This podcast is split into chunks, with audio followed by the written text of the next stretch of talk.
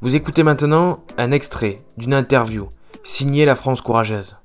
Eh, je, suis, je suis un utopiste fois mille. je pense que euh, ce sont les projets individuels qui permettent de faire avancer euh, une société. Et je crois bien plus au, pouvoir de l'entrepreneuriat pour changer les choses euh, qu'au pouvoir politique. Et ça, c'est quelque chose qui est ancré en moi. D'ailleurs, je pense que l'entrepreneuriat, c'est de la politique. Euh, je pense vraiment que le fait d'aspirer vers cette école idéale, etc., ben, et vers cet objectif ultime à atteindre, permet tous les jours de se battre pour tendre vers cette, cette utopie. Parce que effectivement, l'école de cockpit est une utopie.